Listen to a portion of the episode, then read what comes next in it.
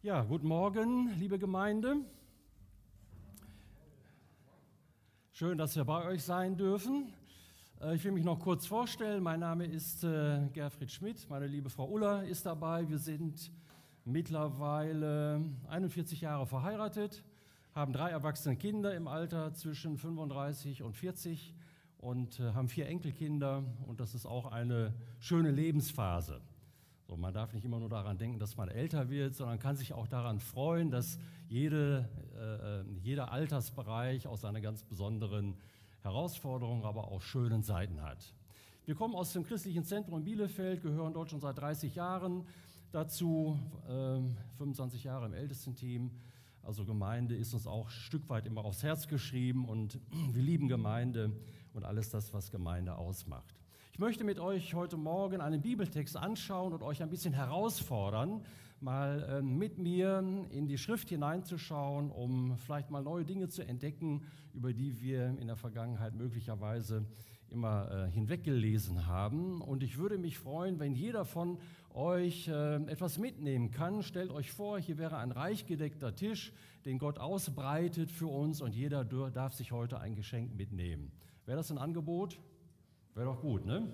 Aber es liegt an euch, das auch dann mitzunehmen. Es reicht nicht aus, das nur so hinzustellen, sondern man muss sich tatsächlich Geschenke mitnehmen. Ich äh, möchte mit euch einen Bibeltext lesen aus 2. Petrus 1. Oberthema wurde schon gesagt, ergreife die Zusagen Gottes. Und wir lesen mal, was Petrus hier an die Gemeinde schreibt.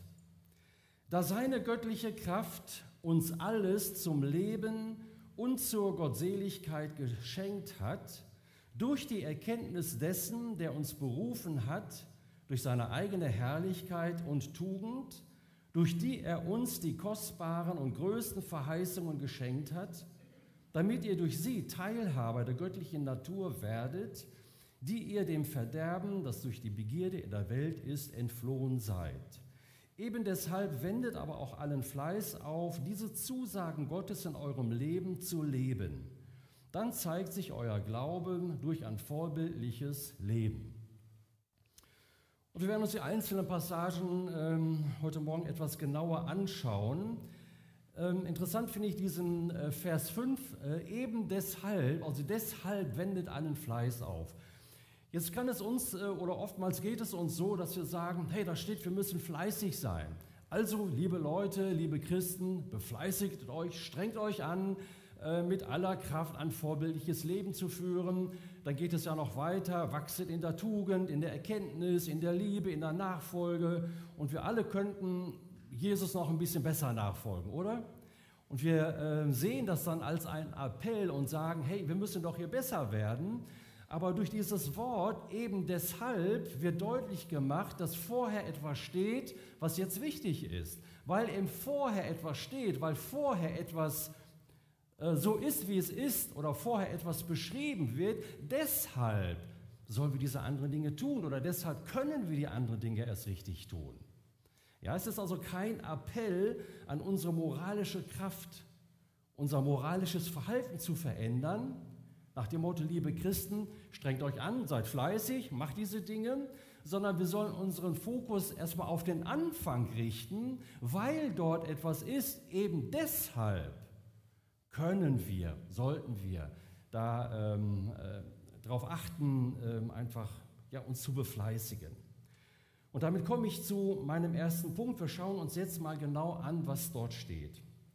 Mein erster Punkt ist, wir äh, verlassen, ja genau, eben deshalb, weil das eben so ist, deswegen werden wir äh, diese Dinge tun können. Das führt mich zu meinem ersten Punkt, Altes verlassen und Neues einnehmen. Im Vers 4 schreibt Petrus, denn ihr seid, also eigentlich müsste dieser Satz an den Anfang kommen. Ne? Die Voraussetzung, er sagt ja, er beschreibt erst etwas und sagt, denn ihr seid ja, also weil wir dem Verderben entflohen sind. Deswegen folgt das andere.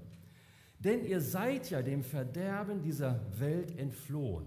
Das hängt also damit auch zusammen. Ich kann Neues erst einnehmen, wenn ich Altes verlassen habe. Ihr kennt das kleine Anekdote aus dem Eheleben. Frau steht vorm Kleiderschrank. der doppelt so groß ist wie meiner.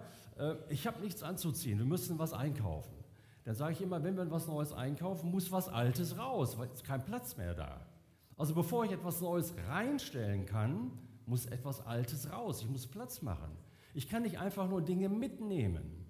Und manche Menschen machen das so, die sind eigentlich mit ihrem Leben so ganz zufrieden, mit ihrer eigenen Unfreiheit, auch mit ihrem eigenen Gefängnis, in dem sie leben. Und sie sagen, naja gut, Gefängnis ist Gefängnis, aber da kenne ich mich auch ein bisschen mit aus, da habe ich so meine Sicherheit und Vertrautheit und ich nehme Jesus einfach mit dazu, der mir einfach hilft, in meinem Leben ein bisschen besser zu werden. Aber ich erlebe nie richtige Freiheit, weil ich nicht bereit bin, herauszugehen. Ich muss Altes verlassen. Ich sage so spaßeshalber immer, wir werden anchristianisiert ohne dass wirklich eine Lebensübergabe oder eine Veränderung stattfindet, versuchen wir das Christliche und irgendwas Schönes aus dem Glauben einfach mit dazuzunehmen. Aber das wird uns nicht wirklich frei machen. Und wir werden nicht erleben, ein Leben in Gottes Fülle und in seinen Zusagen zu leben. Beispiel das Volk Israel. Ihr kennt diese Geschichte sicherlich. Sie waren in Ägypten in Gefangenschaft, zogen dann aus Gott hatte ihnen gesagt, ich habe ein neues Land für euch, ich führe euch in Freiheit. 40 Tage brauchten sie, um herauszugehen, aber 40 Jahre brauchten sie, um Ägypten aus ihren Gedanken rauszukriegen. 40 Tage dauerte der Auszug, das Verlassen des Alten und das, dazwischen war eine temporäre Zeit, nochmal von 40 Jahren, wo sie nicht geschafft haben, das Neue einzunehmen, in die neue Freiheit hineinzukommen. Und es reicht nicht nur aus, das Alte zu verlassen, ich muss auch das Neue einnehmen können, hineinwachsen, hinein, mich hinein äh, verändern können in das neue Leben, was Jesus mir geschenkt hat. Können wir das nachvollziehen? Stellt euch vor, ihr habt irgendwie einen Onkel, von dem ihr gar nicht wusstet, dass er äh, existiert. Und ihr bekommt irgendwann Post von einem Anwalt, da steht drin, es gibt ein Testament, tatsächlich bist du der Erbe von, äh, weiß ich nicht, irgendeinem so Mehrfamilienhaus in Bielefeld. Ja, da hast du das Testament da, hast auch eine Eigentumsurkunde, Grundbuchauszug, es gehört dir, aber du wohnst immer noch in deiner alten Kaschemme. Und ähm, ja, schön, ich freue mich darüber. Ich, mir gehört etwas, was mir da jemand ähm, hinterlassen hat. Aber ich werde es nie wirklich nutzen können, und Nutznießer sein können und mich daran freuen können, wenn ich nicht hingehe und das Neue nehme, das Neue in Besitz nehme. Und das war das Problem bei Israel. Sie hatten Schwierigkeiten herauszukommen, aber als sie dann heraus waren, kamen sie nicht in das neue Land hinein. Und da möchte Gott uns herausfordern, dass wir wirklich bereit sind, Neues einzunehmen. Wir sind also dem Alten den alten Werten der verdorbenen Welt entflohen, sagt Petrus, um in ein neues hineinzugeben, hineinzugehen.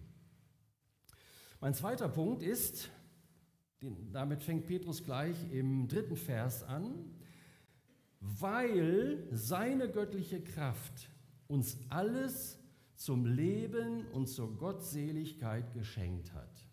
Gottseligkeit ist irgendwie so ein altdeutscher Begriff. Er beschreibt ein gottgefälliges Leben, also alles, was ich brauche, um ein Leben in Gottes Absichten zu führen, in Gottes Vorstellungen zu führen. Das ist damit gemeint, mit dieser Gottseligkeit, Gottgefälligkeit und was ich zum Leben brauche. Nun denkt manch einer, ja gut, zum Leben brauche ich erstmal meinen Wocheneinkauf. Ähm, ich glaube, dass Gott unser Versorger ist, aber es beschreibt einfach, was ich für mein Leben brauche, meine, meine Kraft, meine Freude, ähm, auch Vergebung, ähm, inneres, inneres Wohl, äh, äh Wohlgefühl, dass es mir gut geht, dass es meiner Seele gut geht. Alles das hat Jesus mir geschenkt. Und ich ähm, gehöre zu denen, die gerne Kleingedrucktes lesen. Und wenn man hier genau hinschaut, wird man merken, dass äh, die Zeitform auch eine Rolle spielt. Hier steht eben nicht, weil Gottes Kraft oder Jesu Auferstehungskraft uns alles schenken wird in der Zukunft, sondern es steht, weil er uns bereits geschenkt hat. Das ist Vergangenheit, vollendete Vergangenheit. Da ist also etwas passiert. Wenn ähm, unsere Nachbarin anruft und sagt, ich ähm, gebe euch ähm, für morgen, äh, weil wir gefragt haben, irgendwie nochmal äh, eine, ähm, eine Packung Mehl, dann liegt das in der Zukunft. Sie könnte aber auch sagen, ich habe euch das schon bereits vor die Tür gestellt. Ihr könnt es einfach reinholen. Also in unserer Denkweise sollten wir hier registrieren, dass seine Kraft uns bereits alles geschenkt hat. Und darüber spricht Paulus eben auch viel. Dieser Paulus, der viel Verfolgung erlebt hat, der Gefängnis erlebt hat, der Schwierigkeiten erlebt hat, dieser Paulus, der Schwachheiten erlebt hat in seinem ganzen Umfeld, äh, oftmals gesteinigt worden, verfolgt worden, Schwierigkeiten gehabt ohne Ende. Er sagt im Epheserbrief, Jesus ist das Haupt der Gemeinde. Jesus ist das Haupt der Gemeinde. Was ist die Gemeinde? Nicht nur dieser eingetragene Verein hier, sondern die Menschen, die an Jesus glauben. Das sind seine, seine Brautgemeinde, so sprechen wir auch darüber. Er ist das Haupt dieser Gemeinde und diese Gemeinde ist sein Leib. Und zwar sein Leib voll die Fülle. Sein Leib ist die Fülle. Und zwar die Fülle von dem, die Fülle dessen, also die Fülle von dem, der alles erfüllt. Und zwar der alles in allen erfüllt. Kann man gar nicht nachvollziehen. Das ist phänomenal. Phänomenal. Paulus sagt, Jesus ist das Haupt der Gemeinde.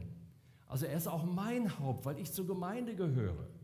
Und ich bin sein Leib, ich gehöre zu ihm. Wir haben das ja gesungen. Er lebt in mir. Ich bin sein Haus. Er lebt in mir. Und ich werde einmal bei ihm sein, in seiner Wohnung. Und ich bin also wenn ihr mich anschaut, dann solltet ihr sehen, dass ich die Fülle Jesu bin, dass ich die Fülle Gottes bin. Ich bin nämlich der Leib von dem, der alles in allen erfüllt. Das sagt Paulus. Und ich finde es immer toll, solche Sätze sich mal auf der Zunge zergehen zu lassen und zu fragen, was bedeutet das denn dann für mich? Und Paulus spricht an vielen anderen Stellen, auch im Kolosserbrief, zum Beispiel darüber, dass wir zu dieser Fülle Gottes gebracht worden sind durch Christus. Und zwar nicht erst später gebracht werden, sondern bereits gebracht worden sind als eine geistliche Realität. Und er hat mir alles geschenkt.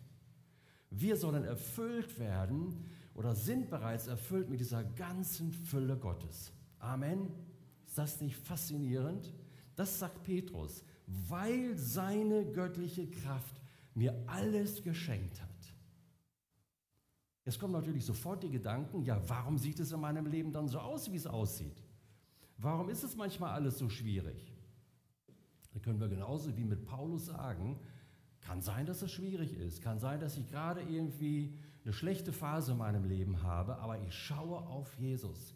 Ich glaube, dass er jeder Not begegnet ist und dass er mit seiner ganzen Fülle in mir wohnt, auch wenn ich das im Moment nicht richtig erlebe.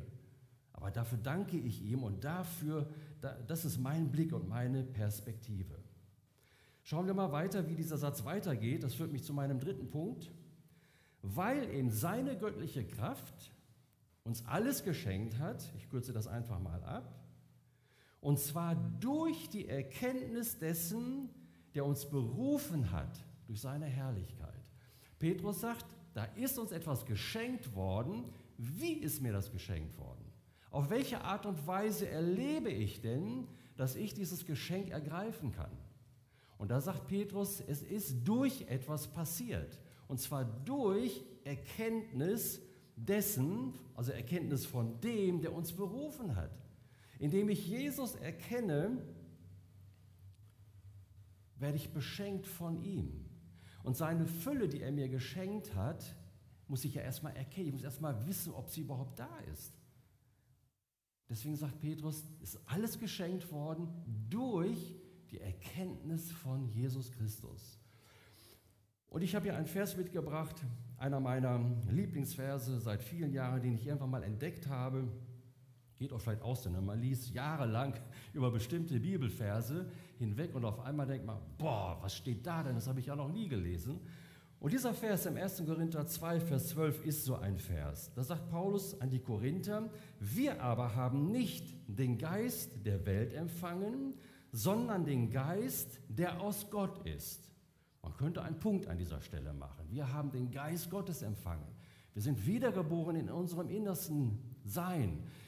Er lebt in uns. Jesus lebt in mir mit seiner Fülle, mit seiner Kraft. Der Heilige Geist lebt in mir. Aber Paulus sagt, dieser Heilige Geist hat eine bestimmte Aufgabe. Nicht nur, er ist nicht nur mein Tröster, nicht nur meine Kraft, nicht nur mein Friede und, und so weiter. Ihr kennt diese Dinge. Sondern er ist mir gegeben worden, damit wir die Dinge kennen, die uns von Gott geschenkt worden sind. Also das eine ist ja, wenn ihr mir gedanklich folgen könnt, mir ist etwas geschenkt worden durch Jesus indem ich ihn erkenne und dafür brauche ich den Heiligen Geist. Der Heilige Geist hilft mir, das zu erkennen, das zu begreifen, das zu verstehen und in meinem Herzen zu erfassen, Gewissheit zu bekommen, was mir von Gott geschenkt worden ist. Dieses Geschenk bekommen wir also durch Erkenntnis. Und Erkenntnis ist keine Kopferkenntnis. Ja, man kann einfach äh, theologisch äh, drei dicke Wälzer oder Bände lesen über irgendein Thema. Das bedeutet noch lange nicht, dass das dann auch in meinem Herzen zu einer Wahrheit geworden ist.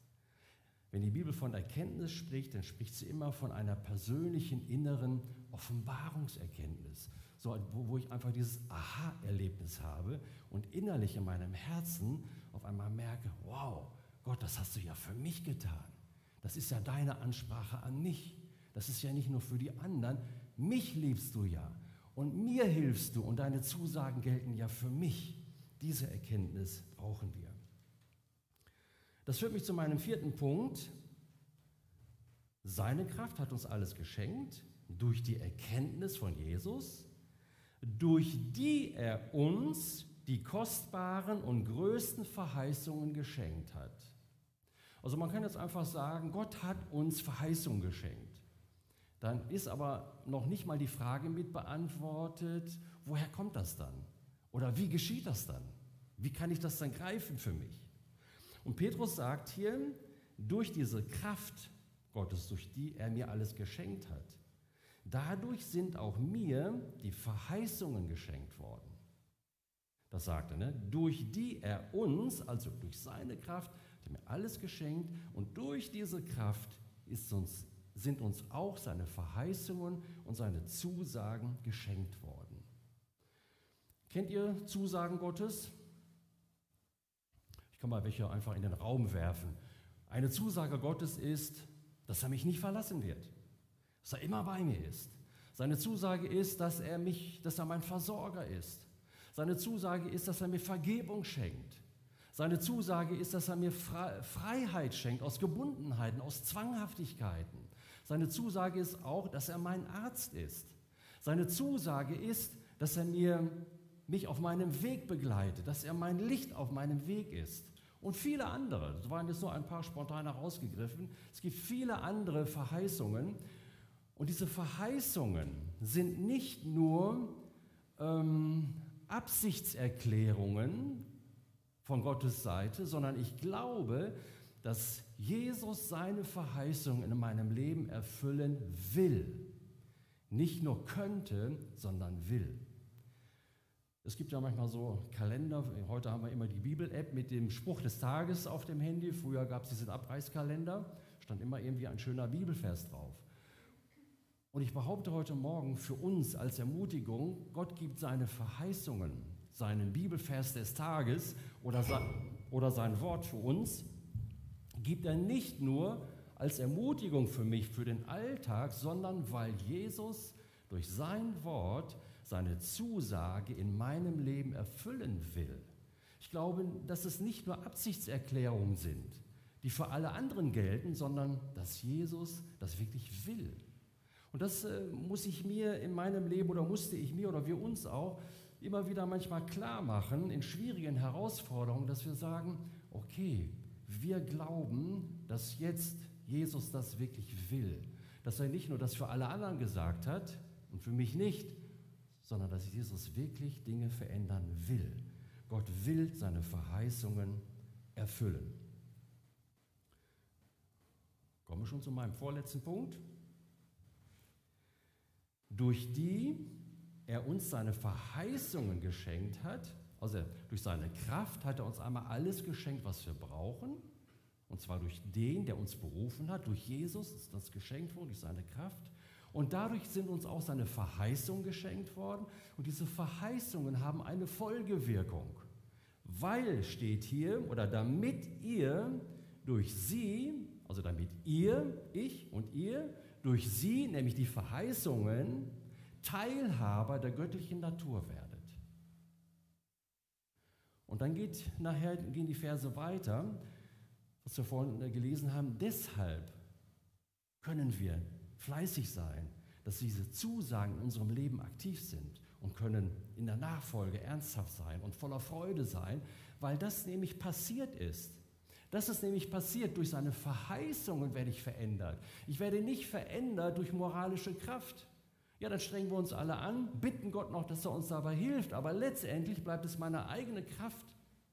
Aber Gott möchte, dass wir aus seiner Fülle heraus leben, dass wir in unserem Herzen verändert werden, indem wir seine Zusagen, die er mir geschenkt hat, durch seine Kraft ergreifen, sie erkennen, für uns als wahr annehmen. Dadurch geschieht Veränderung und dann ist es total leicht, in das Bild Jesu hinein verändert zu werden und so zu leben, wie Jesus leben würde. Es gibt ja diese Armbänder, ne? was würde Jesus tun? Was würde Jesus sagen? Was würde Jesus, wie würde er reagieren? Wir leben aus seiner Fülle heraus und müssen uns dann nicht mehr dabei anstrengen. Und wenn wir so beten, ja, Jesus, verändere bitte mein Leben, dann sind das Absichtserklärungen von meiner Seite aus. Aber Jesus wird im Normalfall, im Regelfall nicht heimlich irgendwie auf einmal ohne mein Mitwirken irgendwie alles anders machen in mir.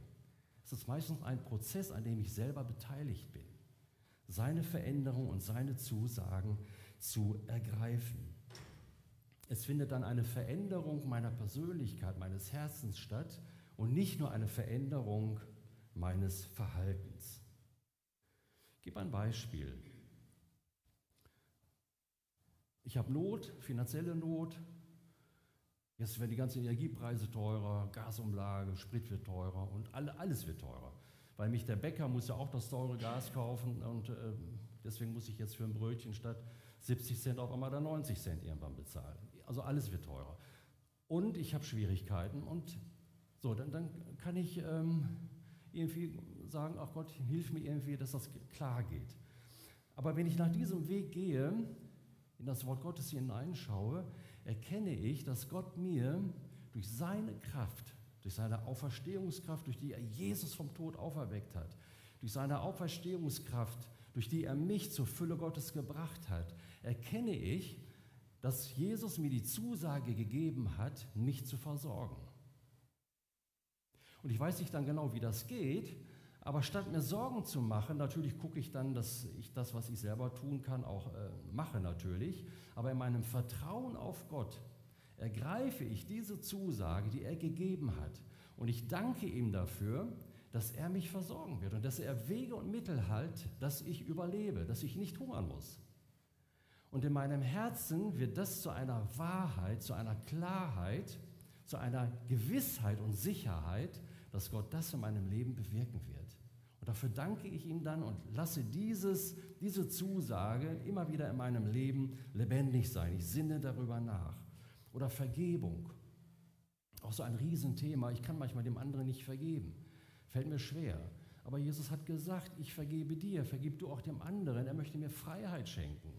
Und indem ich dann ergreife und erkenne auf einmal, dass Jesus ja mir vergeben hat und dass ich loslassen kann, loslassen kann. Ich bin nicht mehr dafür verantwortlich, mich rechtfertigen zu müssen. Ich entlasse den anderen aus meiner Beurteilung.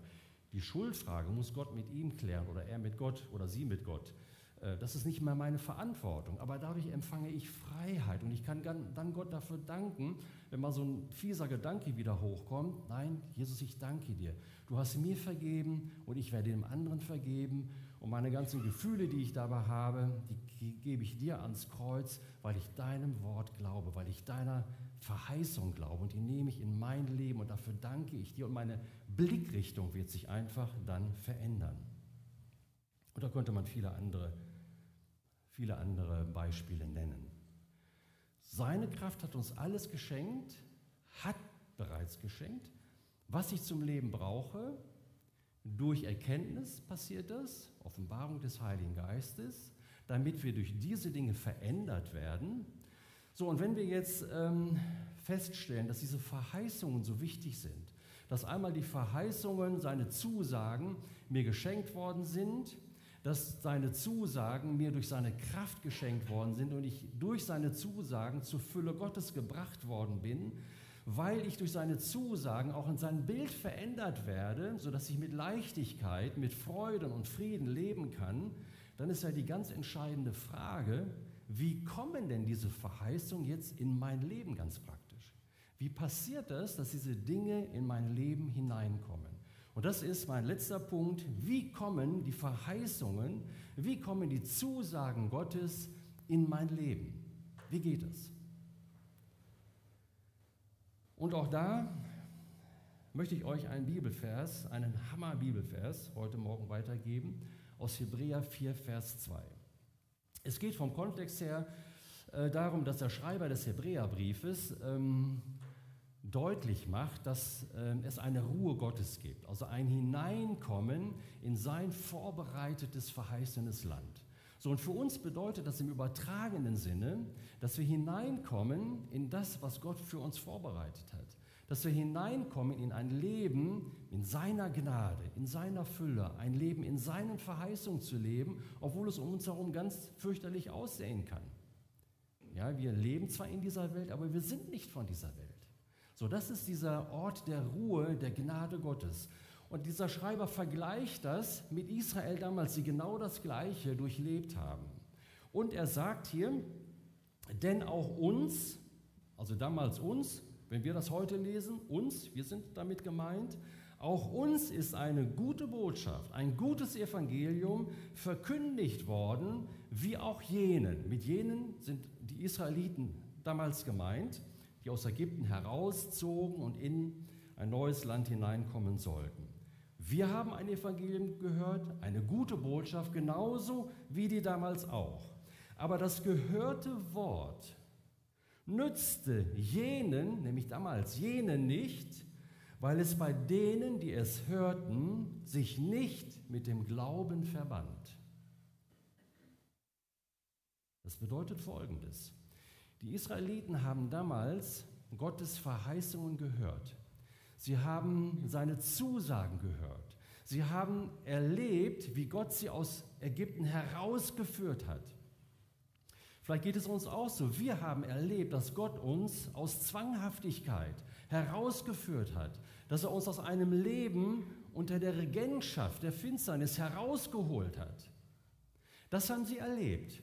Und dann haben sie gehört, dass Gott etwas Neues für sie vorbereitet hat. Sie haben, sie haben es gehört und sie haben die Wunder Gottes gesehen. Sie waren sogar selber Teil dieser Wunder. Sie haben erlebt, wie Gott sie nachts mit so einer Feuersäule geführt hat oder mit der Wolkensäule am Tag. Sie haben übernatürliche Versorgung erlebt. Sie haben all diese Dinge gesehen und trotzdem, sagt hier der Schreiber im Hebräerbrief, sie haben das Wort Gottes gehört. Sie haben Gottes Wirken erlebt. Sie haben das, waren, all, waren mittendrin in dem Ganzen, aber trotzdem hat es ihnen nichts genützt, weil in ihren Herzen das, was sie hörten, keinen Glauben hervorgerufen hat. Und das finde ich total tragisch. Man ist mittendrin in Teil einer Gemeinde oder einer Gemeinschaft und hat Bedürfnisse, hat Mangel, muss irgendwie sich verändern können. Und ich höre das Wort Gottes, ich lese das Wort Gottes, ich sehe bei anderen, dass Veränderung passiert, aber bei mir nicht. Und zwar nicht deswegen, weil Gott das nicht wollen würde, nicht deswegen, weil er sich das anders überlegt hätte, sondern nur deswegen, weil das Wort Gottes, was wir hören, so wie das, was ihr jetzt von mir zum Beispiel hört, sich nicht in ihren Herzen mit Glauben verbunden hat. Und der Teufel hat uns eine wunderbare Alternative für Glauben gegeben. Das ist nämlich die verstandesmäßige Zustimmung. Wir stimmen dem zu. Natürlich stimmt das so. Das Wort Gottes ist natürlich wahr, natürlich, richtig. Stimme dem zu, dass das alles so ist. Ich stimme dem auch zu, dass Gott mir Kraft geschenkt hat. Ich stimme dem auch zu, dass Gott für mich bestimmte Dinge vorbereitet hat. Aber ich werde sie nie erleben, bevor nicht in meinem Herzen eine Gewissheit im Vertrauen auf Gottes Wort entsteht, dass das wirklich für mich ist und dass Gott das in meinem Leben wirklich umsetzen will. Das finde ich ist ein Hammervers. Wie können wir erreichen, dass Glauben in unserem Leben passiert? Glauben, dass sich die Zusagen Gottes, die Verheißungen Gottes mit Glauben verbinden. Was können wir tun? Ein paar kurze Unterpunkte. Alles fängt natürlich an mit dem Hören des Wortes Gottes. Das Hören des Wortes Gottes war ja nicht schlecht.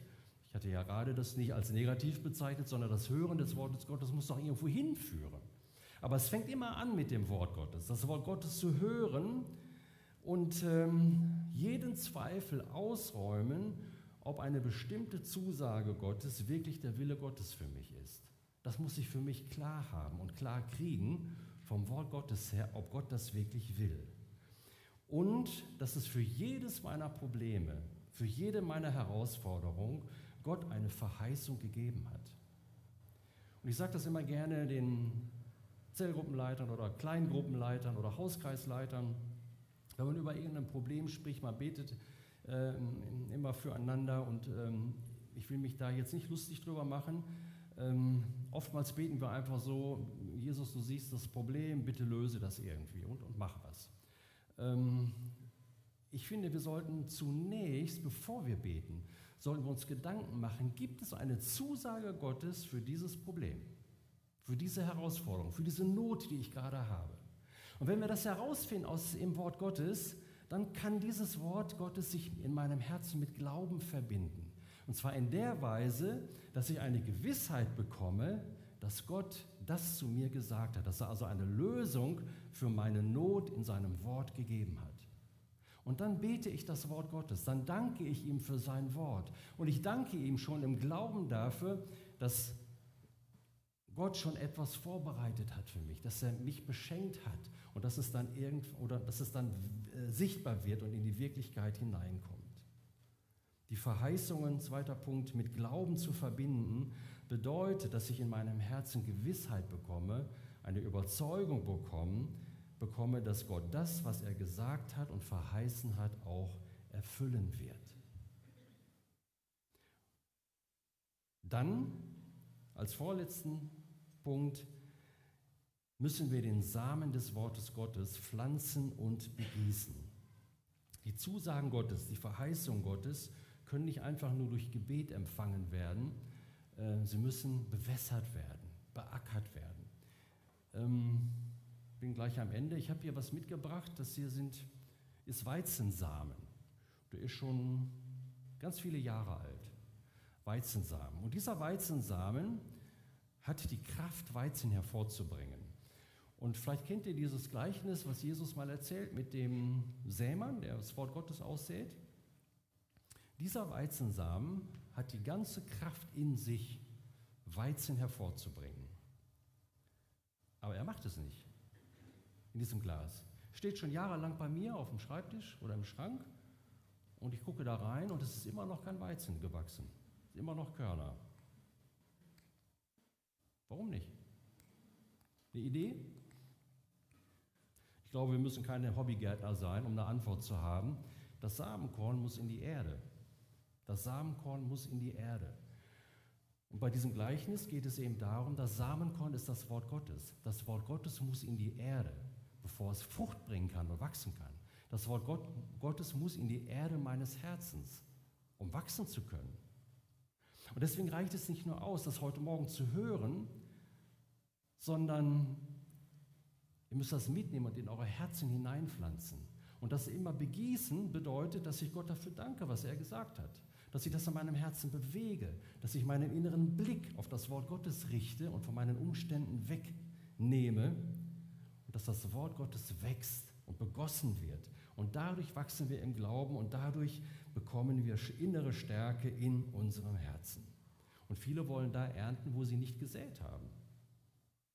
Lass uns säen, lass uns begießen, lass uns das Wort Gottes nehmen und in unserem Glauben wachsen und stark dabei werden. Und der letzte Punkt, wie wir seine Zusagen in unser Leben hineinkriegen, ist, dass wir nicht durch Unglauben zweifeln. Da habe ich auch einen Vers mitgebracht aus ähm, Römer 4, da beschreibt Paulus den Glaubensheld, unser Glaubensvorbild Abraham. Und Abraham hatte auch schwierige Phasen gehabt in seinem Leben, war manchmal auch ein bisschen an der Seite, ein paar Schlenker gegangen in seinem Leben. Ähm, und er hatte diese Verheißung bekommen, einen Nachkommen zu bekommen, einen Sohn zu bekommen. Und hier steht einfach, Paulus sagt, ich nehme das mal aus dem Zusammenhang, und er zweifelte nicht durch Unglauben an der Verheißung Gottes, hier geht es also auch um eine Zusage Gottes, sondern er wurde gestärkt im Glauben, indem er Gott die Ehre gab.